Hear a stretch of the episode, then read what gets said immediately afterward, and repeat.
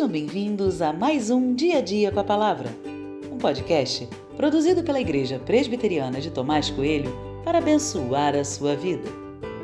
O título de hoje é Treinando o Olhar e tem por base o texto de Esdras 9, 9, que diz: Porque éramos escravos, mas o nosso Deus não nos abandonou em nossa servidão.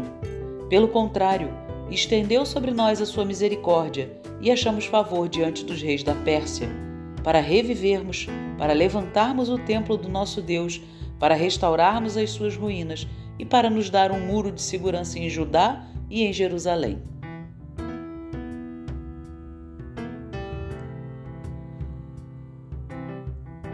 Você já deve ter ouvido sobre olhar o copo meio cheio ou meio vazio, não? O copo é o mesmo e a água em seu interior está na metade. Mas percebê-lo meio cheio ou meio vazio são perspectivas diferentes. O que muda é o olhar.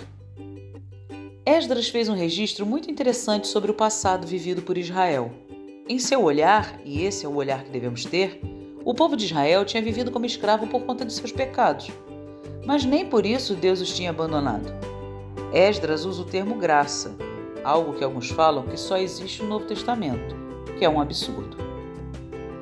O que todos mereciam, e essas não são palavras minhas, mas de Esdras, era o castigo, a condenação. Mas pelo contrário, Deus sempre estava lá ajudando seu povo, se fazendo presente, mesmo que esse não merecesse. Esdras reconhece os erros cometidos e considera justo todo o castigo de Deus. Eu diria que o olhar de Esdras é o olhar de alguém que vê o copo sempre meio cheio. Ele olha pela graça e bondade de Deus. Percebe que, mesmo estando as coisas muito difíceis, ele tem mais do que merece. Por vezes vemos a vida com o olhar de um copo meio vazio. Achamos que merecíamos mais. Reclamamos, questionamos e sofremos. O problema não é a situação que estamos enfrentando, mas apenas o nosso olhar. Enxergar a graça e a misericórdia de Deus é um exercício rigoroso, mas que precisa ser feito. É também um exercício diário e que precisa ser feito em todas as circunstâncias da vida. Quem vê a vida como fruto da graça e misericórdia de Deus está olhando como se o copo estivesse sempre cheio, e de verdade está. Porque com Deus somos mais que vencedores, independente das lutas que travarmos.